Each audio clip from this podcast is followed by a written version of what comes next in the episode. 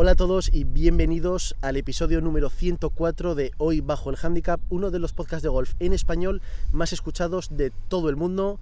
Y sois muchísimos los que me mandáis mensajes de que os gusta el podcast. Cada día lo escucha más gente en las plataformas de podcasting, lo veis en vídeo en YouTube. Tengo un canal de YouTube de golf y de verdad, muchísimas gracias por todos los comentarios, por todos los mensajes, por todo el apoyo, por el tiempo de escucha medio en las plataformas de podcasting, que es que en los que os lo ponéis, lo escucháis entero. Es, es increíble, de verdad. Muchísimas, muchísimas gracias. Soy Antonio Solans y tengo un canal de YouTube que lleva mi nombre, Antonio Solans Golf, en el que subo vídeo de golf nuevo todas las semanas, todos los domingos nuevo vídeo, conociendo campos, probando material, jugando con nuevas personas, en definitiva, mucho golf y, y, que me lo paso muy bien jugando y haciendo el canal y que este podcast, que también se puede ver en vídeo, que sale todos los viernes al mediodía, hora española. Bueno, como veis, no estoy ni en el box, no estoy en el estudio, estamos en Golf Los Lagos, estamos en un hoyo que seguro que os suena, estamos en el hoyo 17 y es porque hoy tenemos un invitado muy especial aquí en el podcast. Estamos con Pablo Briceño. ¿Qué tal Pablo? Buenos días. Buenos días Antonio, muchísimas gracias por, por invitarme. La verdad es que, que, bueno, ya sabes que te lo comento mucho, que soy muy seguidor de tu canal, de los vídeos, de, del podcast y que estoy encantado de que estemos aquí en el club grabando en... Se me hace un poco extraño estar en el 17 porque siempre pasamos por aquí jugando. La verdad es que no había estado aquí sentado y, y nada, que encantado de estar en, en tu podcast, un placer. Nada, Pablo, eh, muchísimas gracias a ti por venir, por querer participar y por ser seguidor, porque es verdad que me los ves, me lo, me lo comentas. Eh, para los que no lo sepáis, que sois la mayoría, Pablo es el presidente de Golf Los Lagos, de la entidad deportiva desde hace nueve meses. Sí. Empezaste en enero. Sí, empecé en enero, soy el presidente de la sección, de la sección deportiva, que no el presidente de, del órgano de administración de la sociedad propietaria del club. ¿vale? Luego si quieres hablamos un poquito de las diferencias. Y nada, muy encantado con, con el nombramiento, para mí es un honor y, y, luego sobre todo una responsabilidad de cara a, a nuestros socios primero ¿no? y, y al golf en Aragón en su conjunto.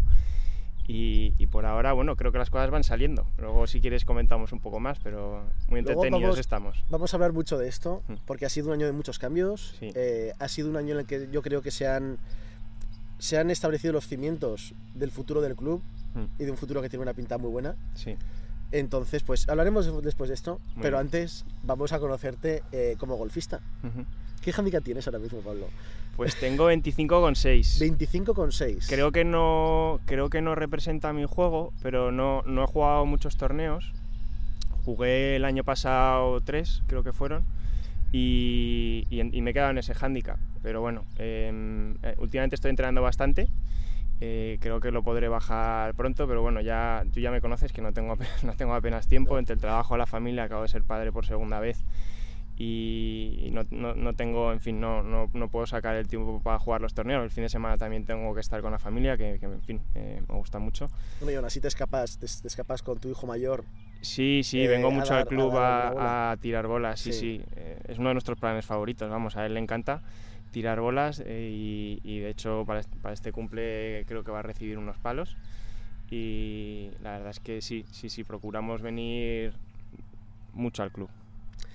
Y claro, has estado, eh, has estudiado y has vivido fuera de, de Zaragoza y los últimos años que, que, has estado ya viviendo aquí, es verdad que en el club se te ha visto muchísimo más. Mm. Eh, últimamente mucho más, sí. pero ya no solo a jugar, a dar bolas o a recibir clase, que luego hablaremos de esto, eh, sino también a, a estar encima de, de, las decisiones que se toman, del funcionamiento interno del club, y, y eso es una cosa que la gente, que es un, es un trabajo invisible. Sí.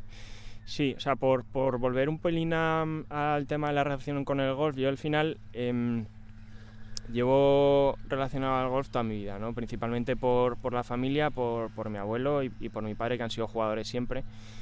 En Zaragoza lo practiqué cuando era muy pequeñito, luego yo jugué mucho al tenis y luego ya en Madrid, como, como comentabas que he estado, he estado siete años en Madrid, pues no he tenido tiempo de jugar, un poco pues, por el contexto de mi, de mi profesión, que estábamos básicamente todo el día trabajando, incluidos los fines de semana, y, y, apenas jugué y la verdad es que llegar a Zaragoza, pues una de las primeras cosas que hice junto con mis hermanos es, es empezar a volver a venir al club mucho y, y, y volver a jugar y volver a coger esa sensación, ese swing que que nos ha costado, vamos, y, y, que ahora ya más o menos vamos formando. Y, y en cuanto a, al trabajo del club, sí que es verdad que, que bueno, que yo al final tengo la faceta de como jugador, ¿no? Eh, como muchos de tus oyentes, pero luego tengo la faceta de, de estar un poco encima de principalmente de lo que es eh, la, el deporte eh, del golf, ¿no? no tanto en lo que es la gestión operativa del día a día, ¿vale? Porque mm, para eso, en fin, en, en, lo que es la sociedad propietaria del club ya, ya hay personal y, aquí en el club hay una gerente también que está muy en el día a día. Yo poco también estoy ahí, ¿no? Pero mmm, principalmente al ser presidente de la sección deportiva del club, mi labor es la del asesoramiento deportivo al órgano de administración eh, de la sociedad propietaria del club y también de, pues, fin, eh, pues la escuela, eh, la jugabilidad del campo, eh, la representación institucional también del club en, en, la relación con la Federación Aragonesa, Federación también española. Y, y en eso sí que es verdad que en los últimos meses eh, pues, pues he estado muy encima. Por eso eh, tu comentario de que quizás me, se, se, me ha visto más por aquí, sí. Pero lo que quería decir es que al final eh, esta, este último año para ti ha sido un año de muchísimo golf. Sí. De, encima de todas las partes de, del negocio. Sí. Te, has metido, te has metido de lleno en lo que es ser jugador, viajar para conocer campos nuevos, Sí. la enseñanza del golf. Sí. Pero claro, por ejemplo, la enseñanza ya no es solo recibir clases y aplicar las correcciones e intentar mejorar la enseñanza, sino de la gestión interna de una escuela infantil o de los cursos de iniciación, de las subvenciones que puede dar la federación, que te has metido en el mundo del golf de pleno. Sí, sí, sí, de, de, De lleno. lleno. Y la verdad es que estoy encantado. De, eh, pero hasta tal punto que me gusta tanto el golf que a veces mm, pienso que no sé si es un problema, porque muchas veces no, no, Es, pa- es un problema. no paro de pensar en, en cómo mejorar el club en su conjunto, ¿no? Y, y le dedico la verdad es que muchas horas. Eh, ya te he comentado que, que ayer por la noche me acosté muy tarde mm, viendo una serie de documentos y, y repasando cosas del club, del sistema de riego, que luego si quieres hablamos. Y, y en ese sentido pues estoy también un poco por mi, mi forma de ser en cuanto al trabajo, ¿no? Que soy una persona pues muy por lo que he mamado de, de Madrid, pues un poco obsesiva y que quiere sacar muchas cosas a la vez y también un poco perfeccionista. Entonces, en ese sentido, pues, pues sí, eh, he entrado de pleno y, y prácticamente todos los días encima. sí. Luego vend- vendremos a esta parte más quizá del, de- del club y del futuro, pero en el golf, eh, este regreso tuyo, no has llegado a sentir que has empezado de nuevo en el deporte, ¿no? Porque ya tenías un swing de cuando jugabas de pequeño. Sí, sí, pero la verdad es que no muy formado, porque lo- no- mm, jugué, pero de forma muy intermitente. Ya, Y, y lo que nos pasa a muchos chavales, que al final a veces pues te pegas temporadas sin jugar, años, y, y luego yo pues en invierno solía subir a, a los Pirineos con, con mucha gente aquí de Zaragoza y pues entonces pues había tres meses que dejas de jugar o incluso cuatro y luego yo le pegué mucho al tenis, competía a tenis y, y entonces a golf sí que había jugado pero la verdad es que no había jugado mucho. Ya. Eh, sí que es cierto que, que estaba muy relacionado con él, vinculado, porque mi padre sí que jugaba, mm, primos, tíos y luego principalmente mi, mi abuelo, mi abuela, ganó muchos torneos. De hecho, la mejor de la familia siempre se ha dicho que era ella. Y, y- y en ese sentido, pues sí que estaba muy, muy relacionado, vinculado al golf en, en cuanto a, com- a Pues, pero que nunca te, conversaciones te llegaste a familiares. enganchar hasta ahora, a lo mejor. Sí, Hasta que has podido practicarlo un poco más de seguido. Sí, sí, sí, sí, porque esto es la- al final lo de siempre, ¿no? Lo que, lo que muchos golfistas dicen y lo que, lo que se ha dicho muchas veces en tu podcast, ¿no? Que en cuanto pegas la primera... Bola bien tocada. Sí, sí, o sea, Yo es, siempre lo una, digo. es una ¿Quieres sensación... repetirla? Sí, sí. ¿Te pasa mucho o no? Pues últimamente me pasa más, Sí, sí, últimamente me pasa más. Le comentaba a Jorge el otro día que en el, en el hoyo 6 que hay aquí, que ya lo conoces, que es un Sí. par 4 larguísimo, pegué un hierro 7 desde, no sé si eran 160 metros, que la dejé a un metro de bandera. Me hice un metro y medio más o menos. No me hice un pat, no me hice birdie, pero, Bueno, pero, pero sí, o sea, simplemente ese segundo golpe espectacular. Y, y en ese sentido, al final, como el golf es tan duro, yo o sea, tengo un sentimiento competitivo, pero también soy conformista en cuanto a, joder, los que tampoco todavía sabemos jugar bien, a mí hacer una vuelta y pegar, siempre te quedas con los buenos golpes, ¿sabes? Eh, por mucho que te hayas hecho, pues no sé, 90 y pico, ciento y poco, tal, pero te hace siete golpes buenos, siete golpes que sabes que son muy buenos, al final te quedas con esos siete golpes al final es lo que yo siempre digo, uno intenta hacerlo lo mejor posible en todos los golpes y si hace la rutina en todos los golpes, e intenta aplicar la corrección en todos los golpes, salgan bien o salgan mal, ya da- el resultado no es tan importante como el proceso de, de haberlo hecho bien. Sí, sí, sí. Y para gente perfeccionista como tú a veces cuesta mucho el golf porque dicen, entreno, practico, lo hago bien y, y no me sale. Eh, quiero hacerlo sí, perfecto. Sí, sí, eso es un poco frustrante, sí. Es un poco frustrante, pero mira, el otro día me estuve viendo, o sea, yo soy muy seguidor, te lo he dicho muchas veces, de, mm, veo mucho YouTube y veo mucho canal de golf, eh, no solo amateur, sino pues también por el canal del PGA y tal, ¿no?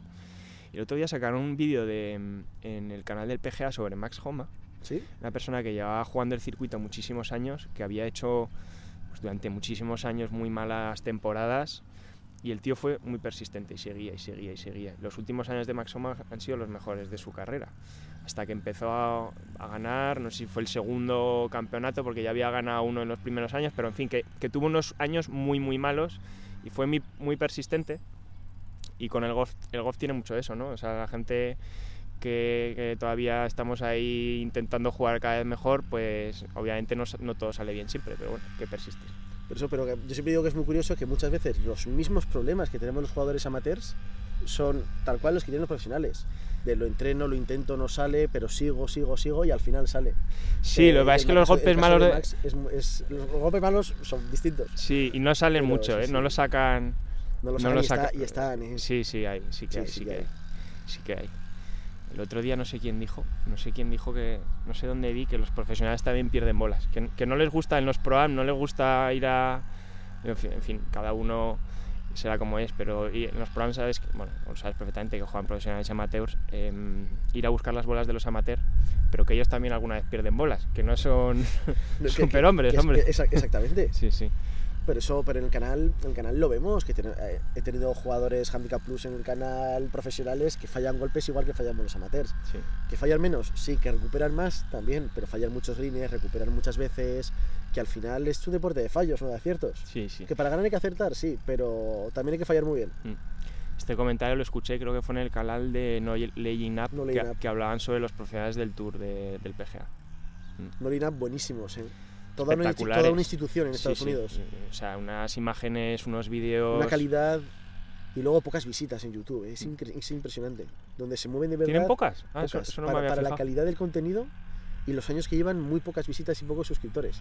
Ostras. Pero luego, luego, luego en Pues Twitter, joder, tienen, es lo que dices, una cantidad de, de tener ahí unos recursos, No, yo no, en- sé, en bueno, les patrocina Tiles, yo creo. Sí, pero antes, Footjoy. antes estaban con Callaway. Ah. Este año el movimiento ha sido eh, No Lean Up se va con Tiles y Goodwood firma con Callaway. Que no se sabe con- si ha sido Sí, eh, pero es, producido por. No, no se sabe qué ha sido el desencadenante de qué, pero ahí ha sido el salto. Mm. Y es un y contenido Goodwood- distinto, Y yo- Goodwood se parte y TaylorMade eh, coge a los dos golfistas que salen de Goodwood. sí, a Maika y a A Grant, sí. América- Eso es. sí, sí. Pero es un Entonces, contenido... curioso, a así mí- Fue un año, han sido movimientos de final de año chulos. Bueno, de es que está pegando mucho eh, Sí. el YouTube Golf. eh, bueno, aquí en España el principal eres tú, ¿no? Pero en, en Estados Unidos hay, hay muchísimos. Sí, ¿no? sí. Bueno, uno de los principales. No sé si el principal. No, No soy el que tiene más seguidores, pero me gusta pensar que soy de los Sí, sí. principales. Sí, sí. Y, joder, lo del No Laying Up, yo vi un vídeo hace, hace un tiempo que hablaban sobre la escuela de Stanford, donde estaba Rose Sang, que acaba de ser, pasar a ser profesional, espectacular, que hablaban del equipo de, de chicas de Stanford, de su día a día, de un poco los estudios en la universidad y luego cómo entrenaban y un poco cómo competían con los distintos, los otros colleges y tal. Les pegaron unas palizas ese equipo a las otras universidades, pero sobrado. Y luego estos también, no sé muy bien cómo llegaron a... mm, Estamos aquí hablando un poco de todo, pero... Bueno, sí, a ver, al final no, no tenemos guion, entonces lo que sale, sí, sí. Sí, de... mm, Filtraron el, el Framework Agreement que, fi- que, que firmó el PGA Tour con el PIF. Que no sé si fueron de los primeros que lo filtraron. Puede y ser, me lo leí, ser. un documentito de cuatro páginas que, que un poco pues, causó el impacto espectacular Fue- en el mundo del sí. golf. Y lo filtraron en, en Twitter, sí. Sí, sí. Ya solo por curiosidad, yo como soy abogado, es- estas cosas así un poco más frikis me gustan y me lo leí, sí. Pues muy, muy interesante. Y aparte del golf, eh, recibes clases. Sí, recibo clases con, con Jorge González. Sí, además últimamente estoy, estoy viniendo más a clase y, y en ello estoy. El- la semana pasada hicimos una gapping session Ah, mira. que, que no la tenía hecha todavía. Más o menos sabía cuáles eran mis distancias, pero quería tenerlo un poco más controlado con, con el, el aparatito, el flyscope que tenía Jorge y no todos los golpes fueron buenos. Para al final hay que quedarse con los buenos. sí, Y pero por- nada, por- lo pasamos bien. Y por curiosidad, ¿de distancias? ¿Con el pitch cuántos metros más o menos? Pues mira, con el pitch eh, me haré 120 ah, pues muy Em, bien. sí. Hierro 7. Hierro 7, 155. 150, sí, 155. El hierro 7 que, que pegué en el, en el 6 que te comentaba antes, pues fue eso, 150, 160 metros. También obviamente depende del viento, ¿no? Pero, mm, pero algo así, sí. Ah, pues, pues vas largo, ¿eh? Sí, no voy corto, lo que pasa es que, bueno, tú ya Sí, sabes sí. que también vas largo. El, el problema de ir largo, en mi opinión, es la dispersión. También, Yo que sí, todavía sí. No, no controlo mucho, el, el golpe malo mío es un golpe que se va muy a la derecha o muy a la izquierda, pero 50 metros. Entonces la recuperación no es un chip sencillo. Ya. Eh, eh, y es, es- o se va al agua o cualquier cosa de esas. Eh, por ejemplo, el drive me cuesta, me cuesta mucho. El rey yo siempre digo que es un palo, que es el palo más complicado de la bolsa. Mm. Pues sobre todo para los que empiezan, cuesta mucho, uno está más lejos de la bola, pero, pero luego tampoco es tan, a ver, tampoco es tan complicado. Es el palo que, que- que más se falla a lo mejor, pero, pero también es el más grande. Yo siempre digo que tiene la cabeza el palo más grande, que es lo ma- la- el palo más fácil de impactar. Y encima Sí, pones la bola en te alto. puede dar esa tranquilidad, pero al estar la, a mí lo que me pasa es que al estar la cabeza del palo un poco inclinada, no está recta a la bola como, como puede pasar con un hierro bajo, al estar inclinada tengo la sensación que a veces le voy a pegar con el canto en vez de con la Ya. cara. Que es un pensamiento un poco negativo, obviamente, a la hora de, de lanzarse, pero claro, me lo tengo que quitar de la cabeza. Entonces, me- me- el driver me cuesta. Me cuesta golpes buenos con el driver y, y al final con eso se pierden muchos golpes, ¿sabes? Porque, en fin, un golpe al hoyo o dos eh, se le Bueno. suele, le suelo sumar. Eso, eso ocurre.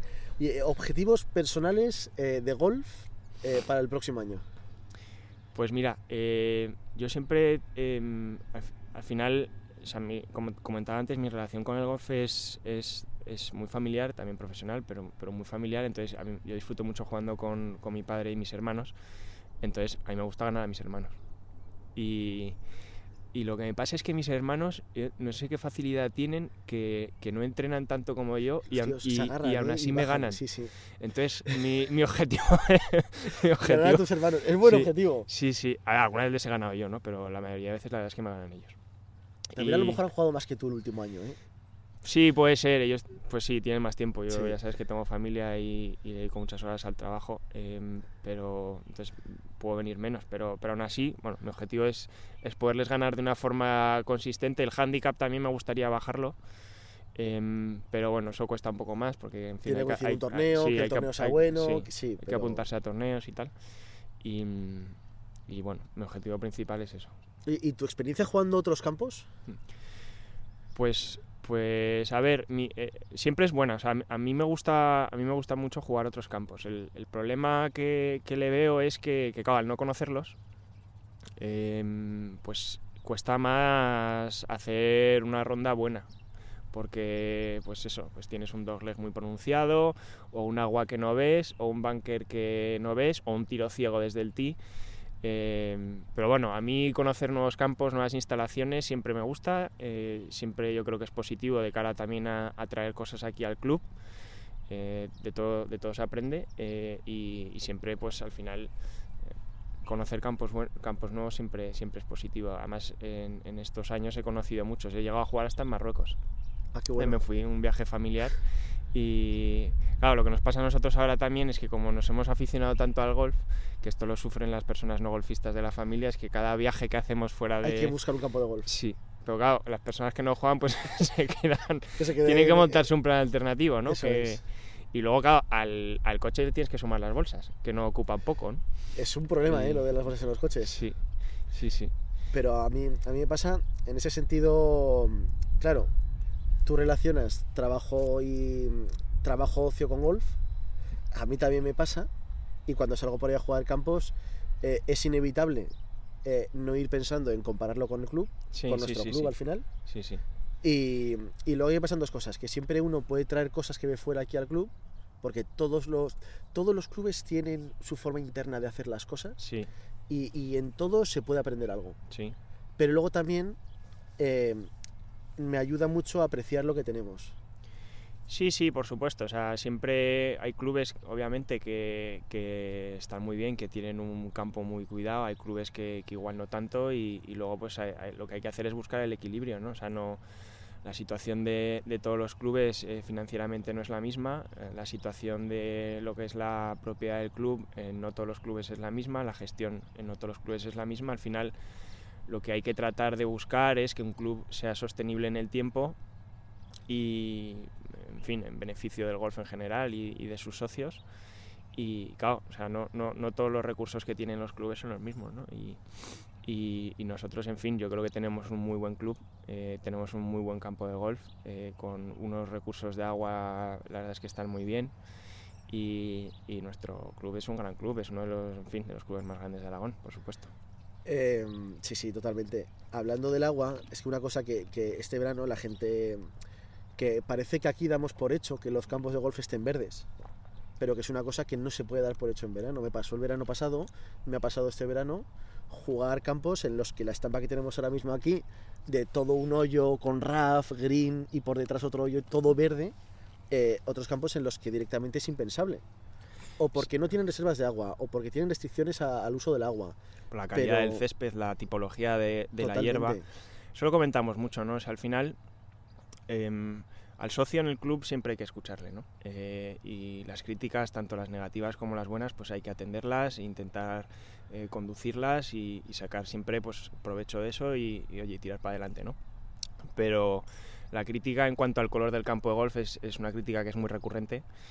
Eh, y yo siempre digo que, que joder, el, el, PGA Tour, el, el Waste Management Open, eh, que se juega en Arizona, si no recuerdo mal, eh, ahí las calles son marrones.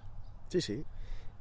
Y es por la tipología de, de, de la hierba y, y, no pasa absolutamente nada. Eh, total, no sé si es la calle o el RAF, ¿eh? pero, pero en fin, que el, que el campo es marrón. Y, y, es una calidad de campo de PGA. De, de, exact, ¿sabes? exactamente. Eh, que, mejor, que, mejor, tipo de campo pues, pues no puede haber. Es un campo reconocido mundialmente con el Stadium Par 3 y, en fin, eh, que me acuerdo también un vídeo que hiciste del campo de la Moraleja, ¿no? Que, que Exactamente, el, que, que yo lo jugué en enero sí. y estaba todo el campo marrón. Sí, estaba sí, perfecto, ¿eh? se jugaba increíble. Mm. Pero estaba todo el campo marrón. Mm. Y la gente en los comentarios, ¿qué le pasa a ese campo? yo, pues es que no tenéis ni idea. Sí, pero bueno, pero bueno pues explica, ya está, explicar, la gente, la gente lo termina hay que, entendiendo. Hay que, enseñar, hay que enseñar a la gente sí a evaluar ese tipo de cosas. Sí, sí, sí, que no que el campo que esté... A ver, otra cosa, efectivamente, distinta es que el campo esté marrón porque el porque riego, no claro, el riego esté mal. Eso es. Entonces, eh, que eso también pasa mucho. Eh, eso entonces, pues hay que tratar de reconducirlo y arreglarlo, ¿no? Pero, pero si el campo está en condiciones buenas y está marrón, no es porque le falte agua ni porque el campo esté mal, sino principalmente yo creo que es por la tipología del césped. Totalmente. Bueno, hablando del riego, vamos a hablar del riego, Pablo. Venga, vamos a hablar, sí, sí. Un tema, sí, un tema en el que hemos estado metidos este año aquí a tope. Exactamente. Eh, esto es una cosa que a lo mejor los que estáis escuchando no lo sabéis, pero las instalaciones de riego de los campos de golf tienen una vida útil. Uh -huh. y, y, y, esas instalaciones llegan a su final. O porque los aspersores empiezan a fallar todos, o porque las juntas de las tuberías, o porque las propias tuberías se empiezan a, a deshacer o a tener fugas. Al final se usan, se usan aguas que en muchas ocasiones son muy duras. Mm, Los materiales de las materiales tuberías han cambiado mucho en los sí. últimos años. Eh, se usan presiones altísimas. La gente no es consciente de, de, la, de la presión que llevan las tuberías en un campo de golf. Claro, pues tienes que regar en, en, durante un tiempo determinado, principalmente por la noche, para, para en fin, eh, apoyarte en la, en la hora valle del coste eléctrico. Eh, para que el coste del consumo eléctrico en lo que al riego se refiere pues no, no, no, se dispare y luego principalmente porque por la noche no se juega al golf o sea lo que hay que procurar es eh, no, no molestar al socio es un riego que es al mejor golfista. eso es y luego claro todo esto lo hemos aprendido este año. Sí. No, hemos estado entretenidos. Sí. Eh, pero, la, la ¿y, y por, qué, ¿por, qué, lo hemos aprendido este año, Pablo? Pues mira, eh, Golf Los Lagos eh, o sea, es un campo que, mm, que empezó en el año 96-97 con nueve hoyos, luego en el año 2000 se hicieron los, los nueve restantes y como tú bien decías, eh, lo que es el sistema de riego tiene una vida útil y, y al final pues acaba siendo pues eh, no obsoleto, pero se dañan muchas cosas, ¿no? Y, y, y, esa vida útil pues está entre los 15, 20, 23 años, ¿no? Y, y, nosotros pues estamos inmersos este año en un proyecto que la verdad es que es muy bonito, pero bueno, es un proyecto complicado, eh, es un proyecto que requiere de, de unos recursos financieros muy importantes y, es una obra pues muy considerable y al final es eh, lo que estamos eh, proyectando es levantar el campo de golf para cambiar el, sistema de riego por completo con, con la tecnología más puntera que hay ahora mismo en el mercado. Eh, que eso la verdad es que, que, es un avance que vamos a tener aquí en, en, lo que al campo se refiere, a la calidad del campo brutal y, y estamos muy contentos. Eh, empezarán las obras pronto, eh, todavía no tenemos una fecha, pero, pero la verdad es que ha sido un, un, proyecto muy bonito en el que llevamos trabajando ya varios meses, ha habido mucha gente involucrada, obviamente no, no solo pues, nuestro jefe de Greenkeeper, Greenkeeper y, y, y, nuestra gerente, sino también bueno, pues la consultoría agronómica que, que, es de mucho prestigio en España, ha trabajado, está trabajando ahora para el Real Madrid, para el césped del Santiago Bernabéu, que todos sabemos que va a ser un espectacular el sistema bueno, que tienen ahí chulo. montado. Y luego también eh, la, la, constructora, eh, la constructora que, que, va a hacer la obra, pues eh, en fin, de las más prestigiosas de España, que ha trabajado prácticamente para todos los campos. Eso es. Hay ahí un jugador, no sé. Sí, luego tiene que jugar el 17, el 16 todavía. vale, porque estamos aquí. Con estamos en la caída, en la caída sí, del driver del 17. Del driver, sí. Y, pero muy. Yo lo estoy viendo, estoy viendo todo el trabajo que está llevando, estoy viendo. Se ha, se ha contratado y se ha intentado contratar a los mejores para hacer el proyecto. Eh, muchísimo trabajo, muchísimas negociaciones, muchísimas, Sí. deci- muchísimas decisiones. Sí, porque al final, bueno, pues tienes que. Obviamente es, es la consultora quien, quien hace los primeros borradores, pero luego tienes que ver que todo se adecua correctamente a tu campo, porque al final quien mejor conoce el campo, pues somos nosotros, ¿no? Y final tienes que decir, pues este aspersor en este hoyo, mm, ponlo más aquí a la izquierda, porque ahí a la derecha eh, hay un lago a la izquierda y, Exactamente. y no se va a aprovechar. Entonces, en esta zona de RAF hay que poner una línea extra porque es la zona de caída del driver Sí, o sí. cosas de este estilo y luego que ha que el- habido decisiones por todo el campo. el riego de los campos de golf también ha, ha ido evolucionando con el tiempo, ¿no? Como es natural, como, como todo en la vida. O sea, y la, y la tecnología del riego de los campos de golf ta- también ha ido evolucionando. Entonces, los riegos que se montan hace 10 años no son los mismos que se montan ahora. Y por supuesto, los que se montan hace 20 años nada tienen que ver con los que se montan ahora. ¿no? Entonces, pues bueno, eh, la verdad es que ha sido un trabajo bonito, eh, muy diferente a lo que yo también. Esto también es lo que me gusta mucho de, del golf y del club, ¿no? que también es como salirme de mi rutina de la abogacía, que es, es lo que he hecho siempre y lo que me encanta, ¿no? pero, eh, pero bueno, es, es, es muy diferente y, y, la verdad es que todavía no se ha finalizado, pero estaremos, estamos cerca. Aparte de bonito, que está siendo muy bonito, eh, yo por lo menos he aprendido un montón y eso que yo no he estado en el día a día de las decisiones, eh, pero decisiones, eh, tipos de aspersor. Sí, sí. Tipos de sistemas de gestión de los aspersores. Sí, sí, ¿quién me lo diría a mí? Sí, que iba a estar metido mirando las tuercas y las arquetas y Eh, la... Eso es. Sí, sí. O decisiones eh, para, para ver si dimensionas un riego para trabajar a X presiones, para poder regar dura- con más aspersores durante menos tiempo, o dimensionarlo para regar en más tiempo, Sí, sí, sí. con presiones más bajas. Eh, Sí, sí. Eso al Bueno, final ahí al final, son decisiones que, que- que uno yo no me plantearía nunca y que uno se tiene que plantear cuando cambia el, el riego. eh, claro, o sea, aquí al final hay un tema que es muy importante, que es el presupuesto. ¿Vale? O sea, si quieres hacer el mega cambio de sistema de riego, pues mm, te cuesta mucho, mucho dinero, ¿no?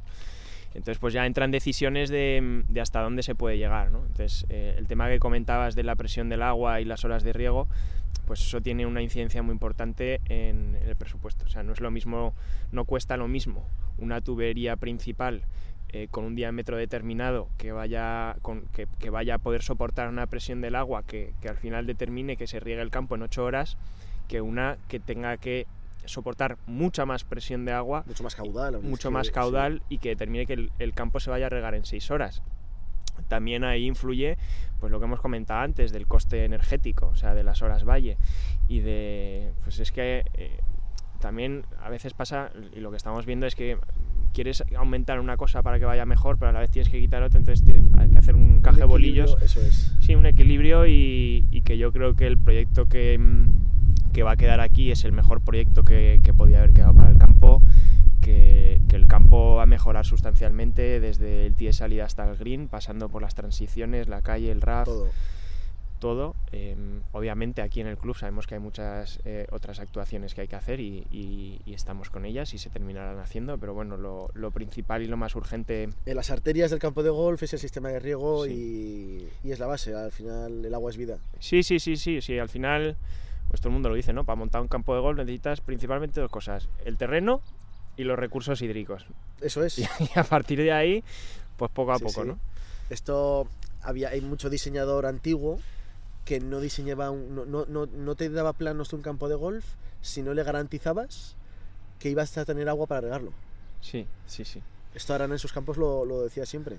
Que Sí, no- sí, no sí. que- golf bueno, y además que el tema del el agua es que está muy en boga ahora mismo, porque mm, pues ya todos lo vemos, ¿no? El año pasado creo que fue en el Campeonato de España, pues hubo un problema con, con el tema del agua y hubo una reunión también de, de una asociación este año en Canarias para mirar el tema de la sostenibilidad de los campos de golf, un, un tema también político en Andalucía con este tema hace, hace pocos meses también y, y, en fin, el, eh, el riego tiene que ser sostenible, tiene que ser eficiente, tiene que distribuirse de una forma proporcional el campo de golf porque que- lo que hay que evitar es eh, excesos y sin perjudicar obviamente a la jugabilidad de- del golfista y, y a la calidad del campo. Totalmente. Bueno, Pablo, hemos, llegado, hemos cumplido la media hora. Eh, nos hemos dejado un montón de cosas. Sí, Hemos bueno, hablado de competiciones importantes que tenemos ahora en el club. sí, No hemos hablado de, de futuras competiciones que puede tener el campo. Eh, no hemos hablado de otras pequeñas inversiones que se han hecho en el club eh, de todo tipo. Mm. Eh, el nuevo brazo desbrozador y del esfuerzo que se va a hacer para tener todas las orillas de todos los lagos del campo. sí, eh, tenemos aquí unos lagos preciosos y... Y se tiene que ver más. Sí, Eh, nos hemos dejado un montón de cosas, pero. podemos pero grabar bueno, otro cuando quieras. Exactamente. Yo encantado de estar aquí, Antonio. En, en un par de meses nos volvemos a ver y, y seguimos charlando de, de todo. Muy bien. Pablo, Pues muchísimas gracias por venir al podcast, de verdad. Muchas gracias por invitarme, yo ya sabes que encantado. Pues y espero que bueno, que haya salido un buen, un buen capítulo. Sí, que a la gente le estoy- interese. Estoy seguro que sí. Y al resto de vosotros deciros que si habéis llegado hasta aquí, muchísimas, muchísimas gracias. Que si no estáis suscritos al canal, os tenéis que suscribir, que es la mejor forma de apoyar. Que nos vemos pasado mañana con un nuevo vídeo y la semana que viene, el próximo viernes, con un nuevo episodio del podcast. Un fuerte abrazo a todos. Pablo, muchísimas gracias por venir. Muchas gracias a ti, Antonio. Hasta luego. Chao. Bueno, ¿Listo? Muy buen podcast, Pablo. ¿te ha gustado? En serio, mucho. Mucho, Se mucho. me ha pasado súper rápido, ¿eh? Es que cuando uno le pone a grabar es que el tiempo se va así. Eh. Sí, sí.